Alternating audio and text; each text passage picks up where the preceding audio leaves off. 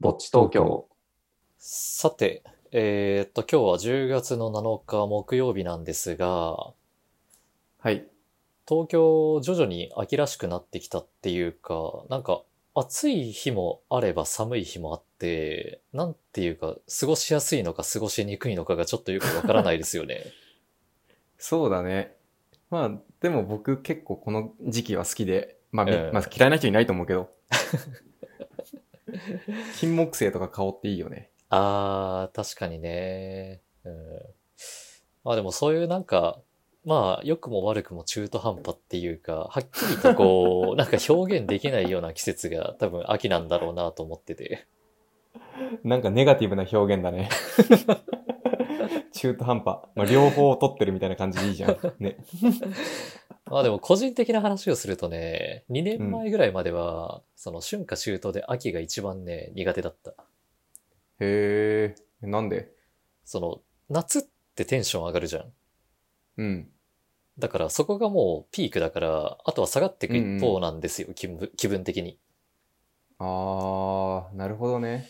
そう。だから、2年前くらいまでは、毎年秋になると、若干、なんか、気分が、なんだろう、ちょっとネガティブな風になりがちだったんだけど、うんうん。でも、去年、その、コロナの影響で外出自粛してたじゃないですか。うんうん。だから、夏らしいことを全然しなかったから、だかうらん、ピークを迎えなかったんですよ、気分が。あー。 そんな効果があったんだ。そう。そしたら、去年、うん。初めて、秋めちゃめちゃいいなって思ったんだよね。へえ。え、どういう点でいいと思ったのどういう点で、ああ、だから、その、夏からのうん振り幅がないから、うんうん。だから、その、落ちていかないんだよね、気分が。もう一定なんだ よね、夏から。ああ、なるほどね。お落ちもしないし、みたいなところか。そはいはいはい。う。うん、っていうだけ。だから、今まで秋は、その、マイナスの要素が大きかったんだけど、うん。うんでも去年からね、なんかそんなにマイナス感はなかったね、自分の中では。あー秋をマイナスだと思ったことがあんまりないから、んなるほどなって感じだな。まあ、季節の感じ方は本当人それぞれですよね。そうだね。夏がそれこそ暑く暑くて汗かくから苦手って人多いもんね。多いね。夏は両極端だよね。うん好き嫌いはっきりする季節な気がする。そうだね。でも、季節って面白くて、うん。あの前にスピードワゴンの小沢さんが、あの、僕のね、大好きな小沢さんがね、 好きそうだなと思った。 また、霊が好きそうなところから出てくるなって思ったな。あの、まあ、とても有名な方がいらっしゃるじゃないですか。うんロマンチストな。うん。うん。あの方がね、梅雨のことを、春夏秋冬に入れてもらえない梅雨が泣いてるって言ってて、いなるほどね。や、その視点はね、ちょっとなかなか僕は気づくことができなかったなと思 って、いや、素晴らしい、さすがだなと思ったんですよ。いやー、さすがだね。えいやでも大事だね。やっぱ見、見方一つでね、良くも悪くも変わるし、うん。確かに泣いてると思えばちょっとまた見え方変わってくるね。そうなんですよ。で、どうですかなんか、ツイッターを見ていると、最近やけに、読売ランドの丘の湯に行ってるみたいで、おうちゃっかり、プロフィールにもなんか、ホームサウナは読売ランドの丘の湯って書いちゃってる けど、この季節の丘の湯は秋を感じられますかいや、そうなんだよ。お、あの、読売ランドの丘の湯って、まあ、まさに秋というか、あの、自然を感じられる場所で、はい。あの、露天風呂がすごい大きいのね。あー。多分室内に対し室内の浴場に対して露天風呂の方が多分大きいんじゃないかなへー。もしかしたら1.23倍くらい大きいかもしれないくてそうな露んだ。天風呂に。も風呂お風呂の種類が何種類だろう34種類あってあの寝湯寝転んでやる場所もあるし、うん、あの座敷みたいな場所で寝転べるしあと虫サウナみたいなのもそこついてて外に。へっていてあそこってあの丘の湯っていう名前だけあってあの丘の上にあるのねー。あだからあの周りにた高い建物もないし、あの、隣読売ランドだからさ、はい。民家すらないのよ。へえ。露天風呂から全く見えないから、もう空と木しか見えないみたいな。ああ、いいね。だからね、その、風が吹いたりとか、あの、虫の声とかがすごい感じられるから、秋はめちゃくちゃ感じられるね。 なるほどね。いや、でも、いいな。なんか、ホームサウナを持てていることが。まあ、ちゃっかり、丘のように、ちょ最近ね、会員券も買ったから、へえ。やりますね。なかなか。そうちゃんと通おうと思って。うん、でも、それ、ちょっとツイッターで見て、なんか改めて思ったんですけど、うんうん。僕いろいろサウナ行ってるけど、ホームサウナってないんですよね。おー近所のなんか、銭湯サウナとかさ、サウナはあんま行かないのいや、行ってるんだけど、うん。うん、ただまあ、いろんなサウナを点々とさまよってるっていうか、うんうん。まあもちろんお気に入りの店舗とかよく行く店舗っていうのはあるけど、ただ、うんそれも一つだけっていうわけじゃないから、はいはい。うん、結局その日の気分に合わせていろいろ、まあ違う店舗に行くことが多いんだよね。あー、そっか、じゃあ、こ、ここがなんだろう、よりどころだみたいな場所があまりないんだ。そうだね。よりどころみたいまあな何をところは。何をもってそうだよな、ホームサウナって感じだよな。うん、そうだね。でもね、振り返ってみると、スーパー銭湯に行く機会はちょっと減ってきたかもしれないんですよね。へえ。そうなんだ。スーパー銭湯っていうと、結構、あれだよね。なんだっけ。いわゆるご飯が食べれるみたいなところああ、それこそ、丘の湯とかはスーパー銭湯に入るんじゃないかな。あ、そうなんだ。まあ確かに、うん確かにご飯食べれるし、なんかいろいろついてるな。うん。まあ、そもそも近所にスーパー銭湯ってなくて、うんうん。だからそういうところに行くってなると、一番近いところでも電車に乗って自宅から40分とか50分とかかけて行かないといけないから、あー。でも僕も1時間ぐらいかかってる気がするな、片道。そんあ、なじゃあかかってるかなもう、僕よりもかなりもうサウナ熱が高まってますね。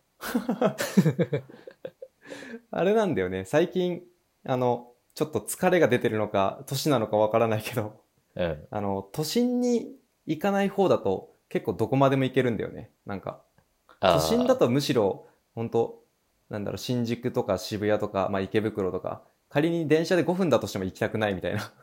もう着いただけで疲れるみたいなとこだから、逆の方に行くのがすごいね、気持ちよくて、うん。で、全然人がいないし、うん。で、読売ランドとか、ドトールとか行くんだけど、もうほんと地元の人ばっかだからさ、おじいちゃんおばあちゃんで。へえ。だからもうそういうのに癒されてる。だから、1時間が苦じゃないんだよなって感じぐらい。なるほどね。うん、まあでも、位置的なこともあるし、あとはまあやっぱりこの1年半くらいはコロナの影響もあって、なかなかね、まあ頻繁にそのスーパー銭湯を目当てに移動するみたいなこともできなかったんですよね。うんうん。うん、だからまあ、結果的にどうしても近所の銭湯とか、あとは比較的アクセスしやすい場所にあるカプセルホテルに併設されてるスパとかに行くことが増えちゃうんですよ。うんうん。でもね、なんか、これ以外にも理由があるような気がして、おお、そうなんだ。うーん、なんとなくなんだけど、その、うんいろんなサウナに行くうちに自分の好みが分かってきた気がするんですよね。あー、なるほどね。うん。ツイッターとか見てると、たまにうん。 1日で2軒とか3軒とかサウナをはしごする人っているんですけど、うんうん。うん僕はね、実は体質的にそんなに何回もサウナに行けないから、うんうん。だから、1日で2、3セットくらいできればもう満足しちゃうんですよね。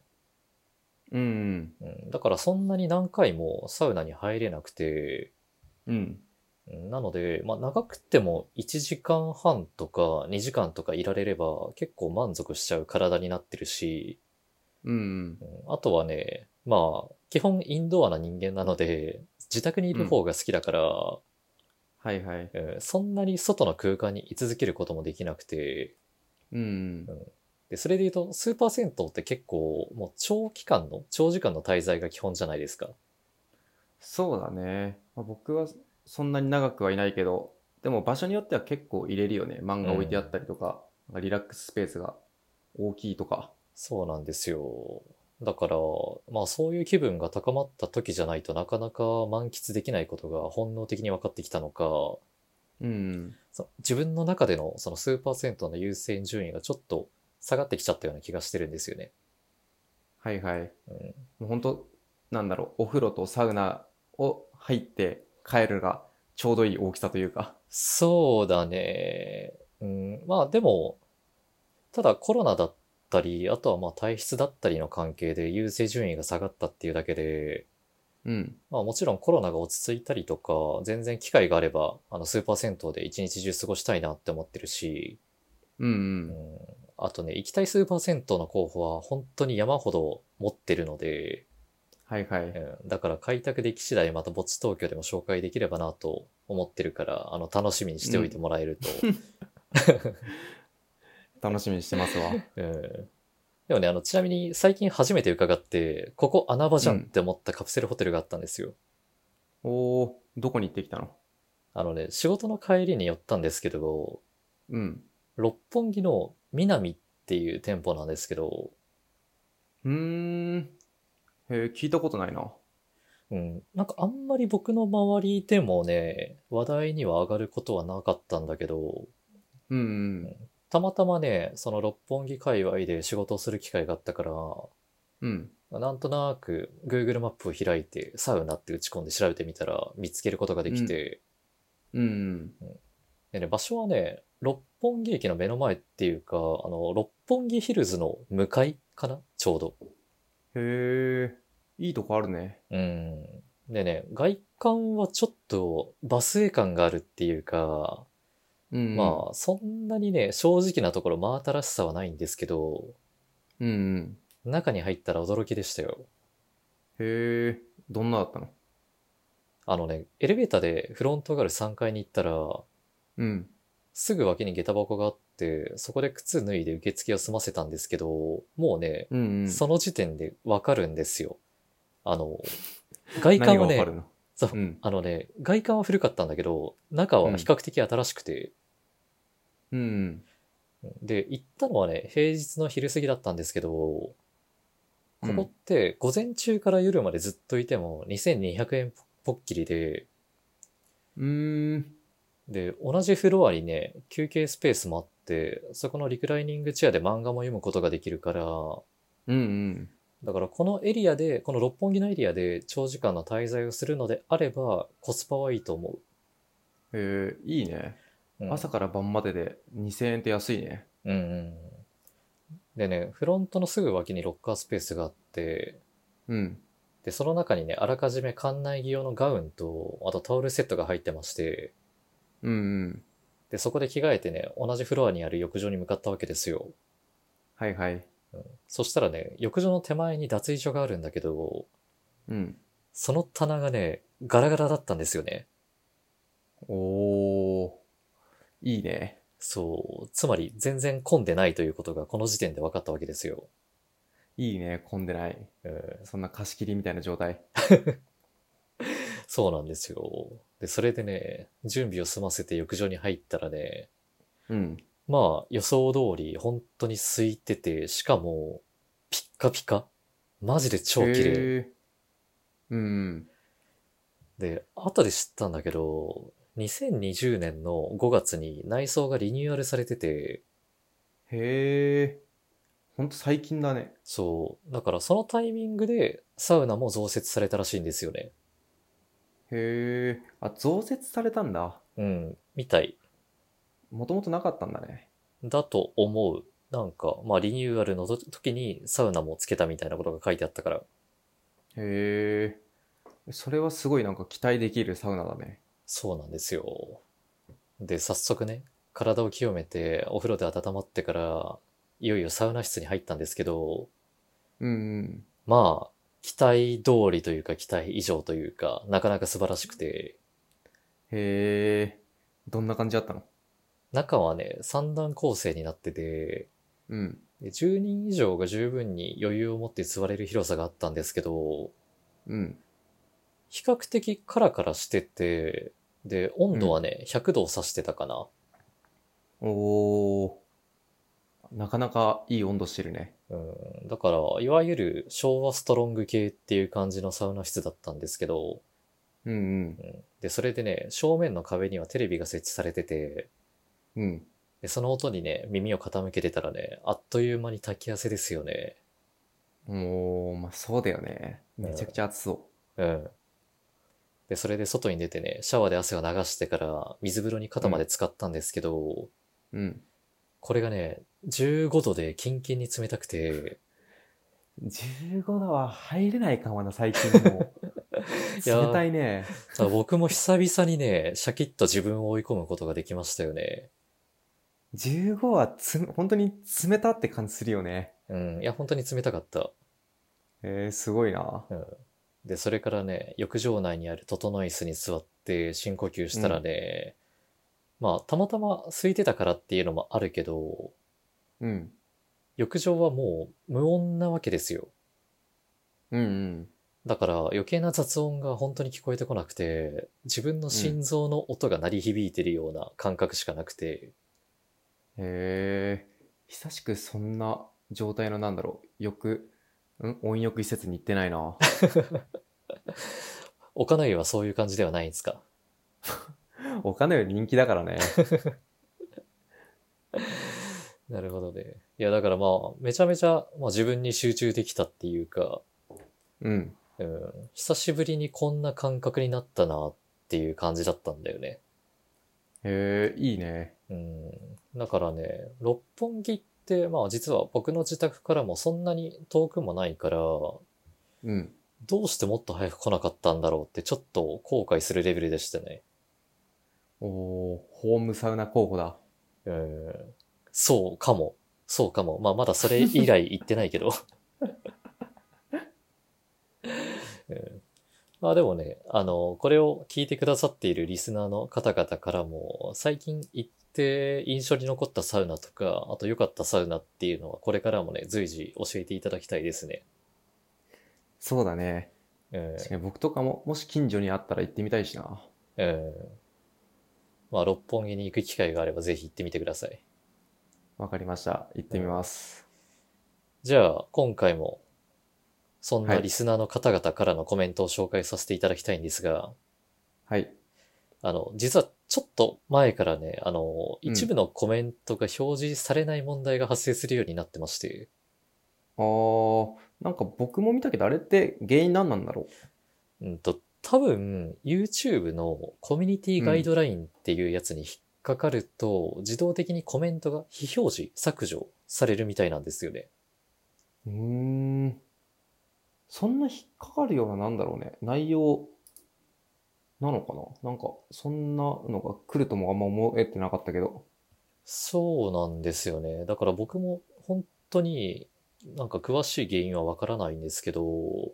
うんんただコメントの件数としてはカウントされるけど、だから内容は読めないっていう、まあ悲劇ですよね。えー、悲しみだね。うんただ、まあ僕たちでもどうすることもできないっぽくて、うん。でも多分なんですけど、長文で書いていただくことが多いじゃないですか。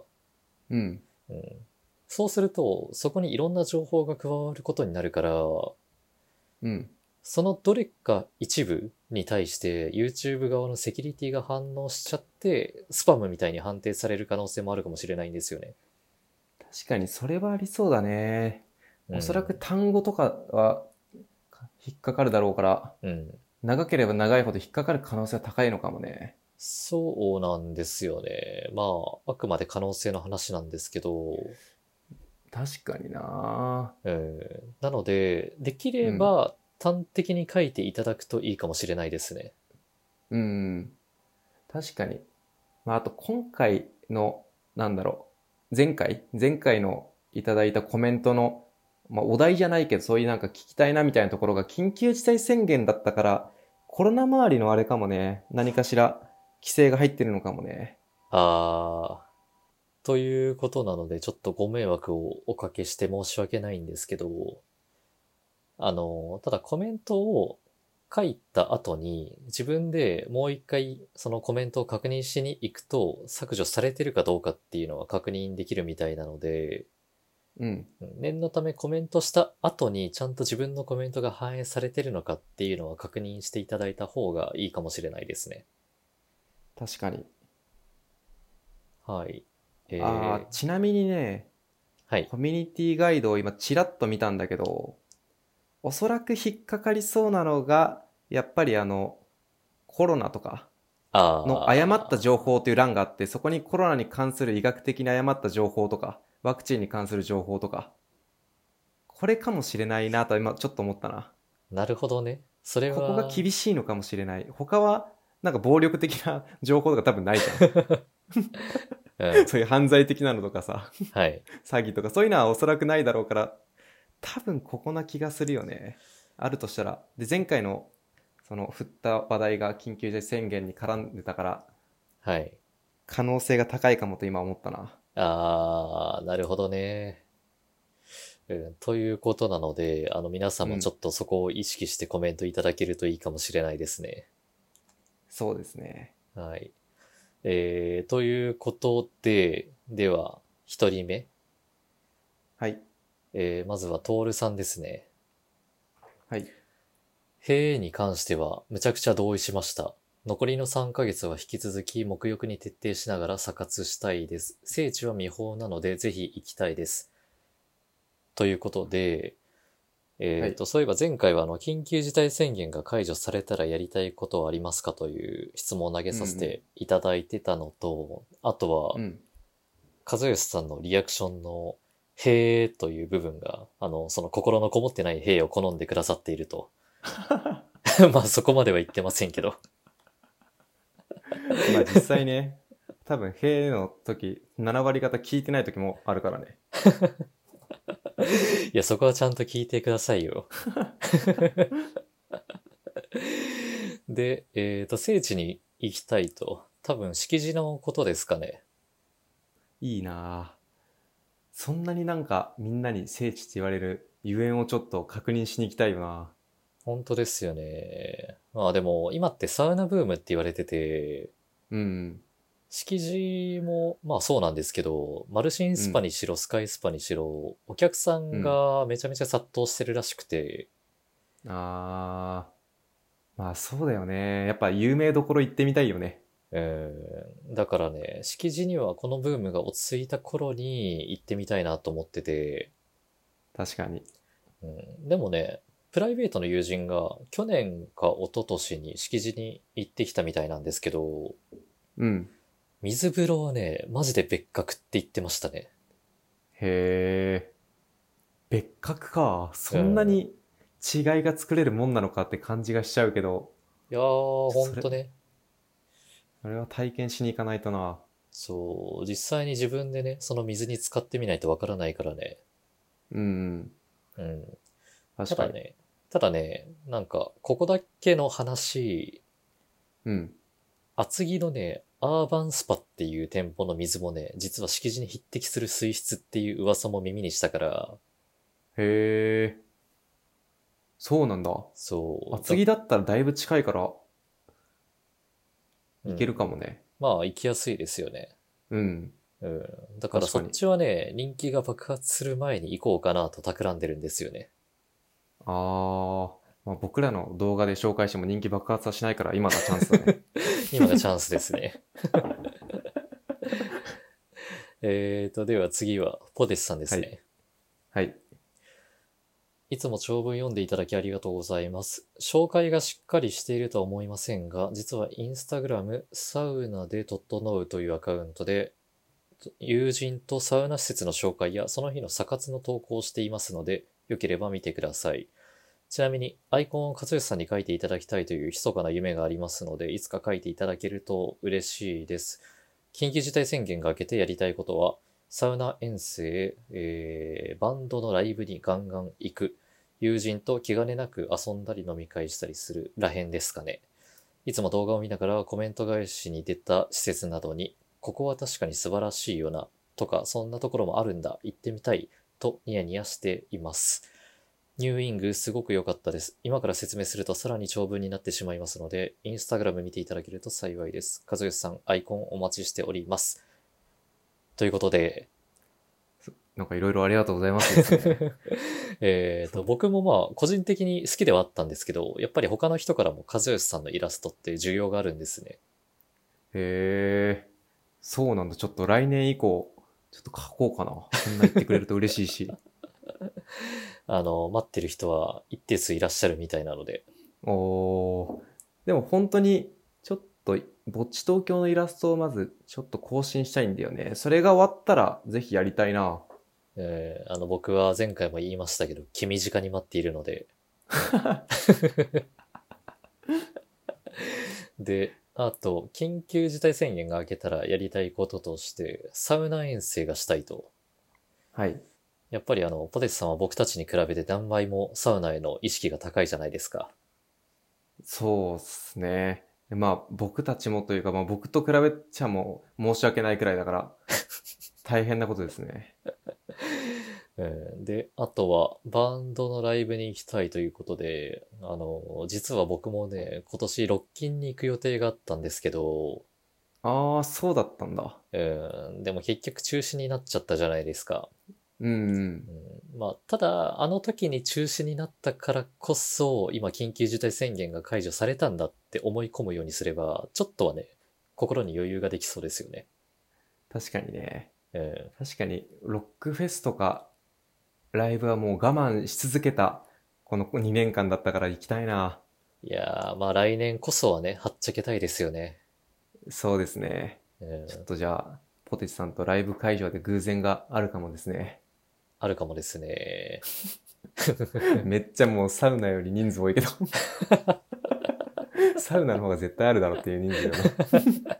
確かに。 えーでは、続いて、高級ダスさん。はい。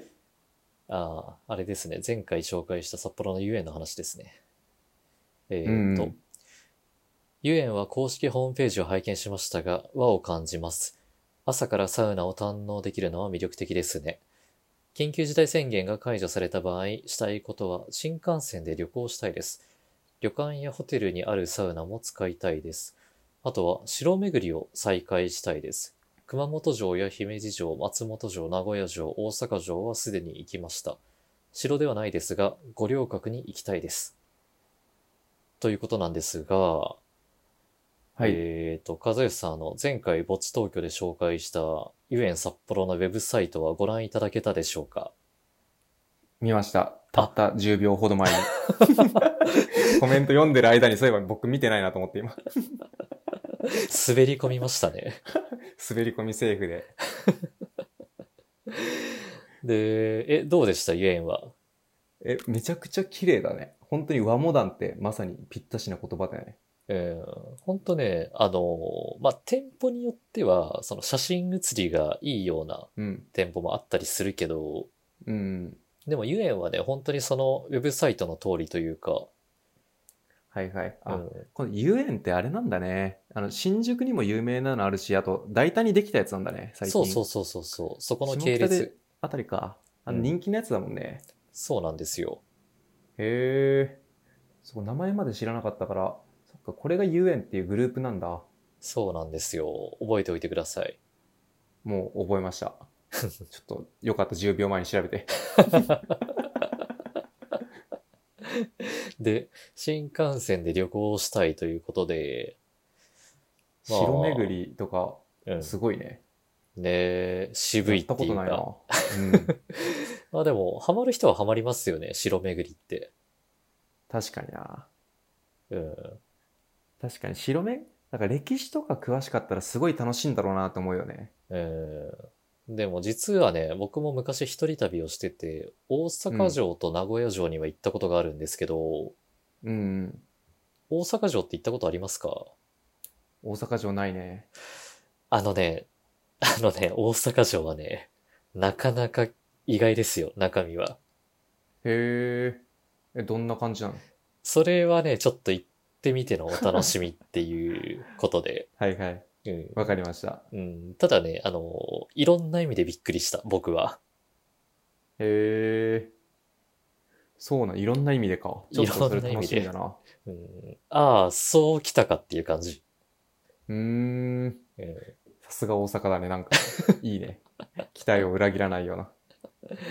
で、まあでももしかしたらね、あの、また GoTo トラベルが再開するんじゃないかっていう報道もちらほら耳にしてるから、うん。うん、そうなったらまた全国いろいろ攻めたいですね。そうですね。うん、いろいろ気をつけながら、せっかくだから回りたいよね。ねえ。えーと、では次は、ミーナさんですね。はい。こんにちは。毎回楽しく拝聴してます。今回、カズレーザーさんの YouTube の話が特に印象に残りました。緊張しないコツとして、最低点で理想を描くとは、まさに目から鱗。今度試してみますね。緊急事態宣言明けにやりたいことは、やっぱり友達とご飯を食べに行きたいです。仕事仲間やおた友と宣言中はなかなか集まりづらかったので、美味しいお酒を飲みながら先輩の悪口や好きなアイドルの話をしながらダラダラしたいなって思ってます。サウナの情報も引き続き楽しみにしてますね。ということで、はい。そうですね、あの前回はカズレーザーさんの YouTube の話を話題に出しましたけど、うんうんう。ん、それがまあ今回参考になったそうで、紹介した僕も嬉しいですね。確かに。これはなんか、勉強になった気がするな。うん。で、緊急事態宣言が明けたら友達と食事に行きたいと。いいね。ちょっと僕もこれはやりたいな。うん、いや、めちゃめちゃわかるな。もう、なんだろう。三、4人 ?3 人以上かな ?3 人以上で集まってるなんて、本当に、居酒屋は多分ないな、もう2年間ぐらい。あーそれぐらいあ、2年間ちょっと言い過ぎかもな。1年間はないな。 そうだね。あれだよね。確か最後に僕たちが会ったのって去年の12月の頭とか、11月とかかな。なんか、あれだよね。緊急事態宣言明けて結構コロナももう落ち着いたねみたいな時期あったもんね。去年の、あまさに今ぐらいの時期って。そうだね。確か、あの、一緒にカプセリン大塚にサウナに行って、あー、それこのぐらいの時期だっけそうだね。確か去年の11月とかだった気がするんだよな。うんうん。ええまあでも僕はね、あの、早速何件かすでに友人との食事のセッティングができてまして、今。へえええ。で、おかしいん。 な。一回もできないな。あ、そうなんですか。そうですね。まあでもね、あの、ランチではあるけど、実は昨日すでにね、昼から軽く飲んでましたね。えー、そっかもうお店でアルコール出せるんだ。ええって言っても、まあ昨日はワイン一杯だけですけど、うんうん、でもね、やっぱり外でお酒を飲んで改めて思ったけど、うん。うん。大切なことってね、意外と身近なところにあるんですよ。ほう。という とちょっとあの、あんまり深掘りされても困るんですけど。いや、でもね、やっぱり当たり前のことが当たり前のようにできるのって、本当に幸せなんだなって実感しましたよね。あー。そうだね。なんか、まあ忘れずにいたいよね。まあすぐ忘れるんだろうけど。まあ、それが人間なので。そうだね。なんか、怪我しないと健康の大切さとかわかんないもんね。えーまあ、でもね、もちろんあの、まだまだコロナが完全に収束したわけじゃないから、うん。うん、感染対策は徹底していきたいし、うん。だから僕も昨日はね、あの、外のテラス席で周りに人がいない状態で友人と食事を楽しんだから、うんうん。だから自分の身を自分で守りながら、徐々にね、あの、普段の生活を取り戻していければいいんじゃないかなと思いますね。いいね。うーんえー、では最後、ゆいさんですね。はい。緊急事態宣言が明けたら、まずは美味しいものを食べに行きたいです。お気に入りのお店があるのですが、平日ランチのみの営業になっていて、食べに行くことができていなかったので。個人営業店なので、応援の意味も込めて行きます。あとは、登山と雪が降ったらスノボですね。ここ2年ほとんど滑りに行けてない。ということで、そうですね、あの、美味しいものは食べに行きたいですね。行きたいですね。うんあの、僕も、最近、あ、どうぞどうぞどうぞ。 どうぞ。でも最近、僕結構料理にハマっちゃって、まあ、この5、6ヶ月。はいな。んか、もう家で大体何でも最近作れるようになっちゃって、全部揃ったから。 いえ、どうしたんですかや、もう大変よ。1日、 もう2、3品作るの当たり前だし。 もう、だから外食1ヶ月に1回もしてない時あるしね。へえ、すごい成長じゃないですか。そう。でこの前久しぶりに牛角行ったんだけ ど、焼肉あんま家でしないからさ、牛角の肉がね、美味しくて仕方なかったぐらい、なんだろう。どこの店も美味しく感じられる状態になって る。まあ家のご飯も美味しいんだけど、なんだろええう、外ご飯を食べてないから、うん。外ご飯っていうくくりで食べるともうどこも美味しいね、今。なるほどね。うん。うん。まあでも僕もね、あの、ゆいさんと同じで行きつけのお店っていうのはあったんですけど、うん。うんでもやっぱり全然行けなくなっちゃってましたね、最近は。そうだよね。うん。で、登山とスノボもやりたいと、結構アクティブな方なんですね。確かに。登山、スノボは結構聞くけど、登山までやってるとすごいね。うん。まあ僕もね、やるけどね、年に1回ぐらい。へえ。あの、高尾山っていう山があり まして。高尾山すら登ったことないから な。あの、超、超、超、超初心者向けの山なんで。ちょっとまずそこから行ってみようかな。 うん、で、その帰りにね、あの、ふもとにある極楽湯に行ってくださあーあそこ行ってみたいんだよね。い。うん、でも、あれですよね。なんか、和義さん、僕よりは全然アクティブな方じゃないですか。うん。最近は何かスポーツとかやってるんですかスポーツは全然やってないな。ああ、でも走、久しぶりに走り出してはいるぐらい。へその、もともと、ほぼ毎日なんだろう、4、5キロ走ってたんだけど、え。うん、あの、料理にハマってから、料理って結構立つじゃん。うん。で、た、立ち時間とその走るのをずっとやってたら、あの、もともと関節が硬いから痛めやすかったんだけど、膝壊して、ええ料理で膝壊すのそう。料理でなんか膝痛くなっちゃって、すごいストイックな料理だね、それは。そのせいで、あの、なんだろう、この2ヶ月くらいあんまり運動しなかったから、最近やっと再開したって感じだね。初めて聞いたよ、それは。本当にね、いや、は2年間くらい走ってても膝全然来なかったのに、料理始めてから膝が痛くて仕方ないっていう。 へえ、そんなことがあるんだ。そうだね。でも、登山、登山はまずやってみたいし、あとスノボは好きだから僕もやりたいな。ああ、そうだね。あの、具体的な地域名は出さないけど、雪国の人ですもんね、和義さんは。そうだね。雪が降る地域だから。うん。でも、スノボは大学入ってから初めてやったけどね。あ、そうなんだ。うん。あんまりやる機会がなくて、大学入ってから結構やったぐらいで、へもうなん、でも何年もやってないけどね。え。うん。でも、あれですよ、実は、僕、最近、和義さんのおかげでジョギング始めたんですよ。なんか僕言ってたっけあの、ちょっと前のぼっち東京で、うん。その僕がね、あの、小学生の頃は持久走大会で1位だったくらい運動神経が良かったって言ったら、ああ、あの、嘘みたいな話ね。そうそうそう。なんか、今はその面影が全然ないから信じられない的なことを言ってきたじゃないですか。うん、まあ、多分僕以外もみんな言うと 思うよ。いやでもそ僕れにを限らね、ず。うん。でもそれ言われたことで、ようやくね、僕もスイッチが入りまして、うんうん。うん。だからそのね、おかげで、その収録の直後くらいから、週3、4くらいのペースでは夕方にね、1時間ぐらいジョギングとウォーキングをするようになったんですよ。へえ。1時間はすごいね。まあずっと走ってるわけではないけど、うん。うん、まあきつくなるぐらいまで走っては歩いて、でまた、うん。まあ息が整ってきたら走り始めてみたいな。いいね。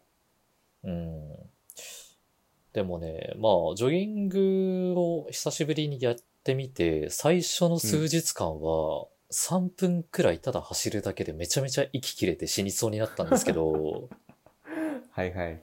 うん、でもね、今では結構楽しみながら走ることができてるから、ううんん、だからめちゃめちゃね、いい気分転換になってますね。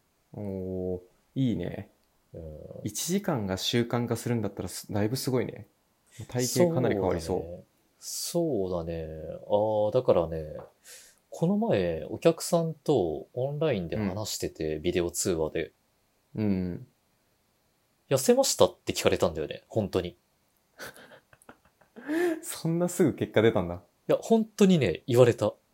へうんしかも二人から言われた。 え。へえ、そうなんだ。ええそう、だからね、それはじゃああの痩時せたんだね。そう、うん。だからあの時にね、あの、和義さんがね、素直な意見をね、ぶつけてくれたおかげで、僕も今こうやってね、自分を磨くことができてるからね、感謝してるんですよ。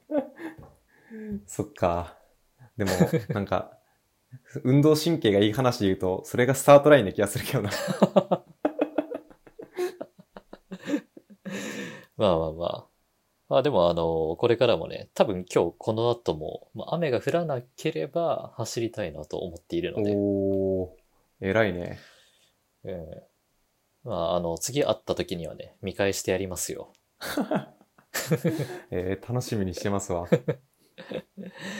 えーっと、ということで、まあ、あの、緊急事態宣言が解除されたとはいえ、あの、人がいるところではやっぱりね、あの、マスクをしたりとか、外出の機会があれば、あの、こまめに手洗いうがいとか、あと手を消毒したりとか、あとはまあ、サウナでは引き続き沐浴を徹底したりとか、うん。まあなんか全員でね、あの、協力し合って、このね、困難を乗り越えて、で、まあ心からの笑顔でサウナを楽しめる世の中を取り戻していきたいなって自分で今話しながら、なんでこんな真面目なことを言ってるんだろうって思ってたんです けど、うんなんか、突然。 なんか、あれだよね。上司の締めの挨拶みたいな。いや、たま挨拶がに、始まったなと思って聞いてたけど。たまに真面目スイッチが入っちゃう時あるんです よね。まあ、いいことだと思うよ。うん根が真面目じゃないですか、やっぱり。まあ、それ言う人大体あれだよね。真面目じゃないっていつも言われてる人だよね。ちょっとそれは何も言えないんですけ ど。えーと、ということで、まあ今回もあの最後まで聞いてくださってありがとうございました。ありがとうございました。で、えー今回の雑談へのコメントは、えー10月13日の水曜日の24時までにいただけると、次回のトークで紹介させていただけるかなと思うので、えーはいまたご意見、ご感想、ご質問、あとは僕で言うところのジョギングみたいな、そういうサウナの他に何かやってることとかもあれば教えていただけると嬉しいですね。ああ、確かに気になるね。うん。いろいろなのが出てきそね、楽しみですね。う。うん。はい。えー、ということで、あのー今回もありがとうございました。また次回もよろしくお願いします。よろしくお願いします。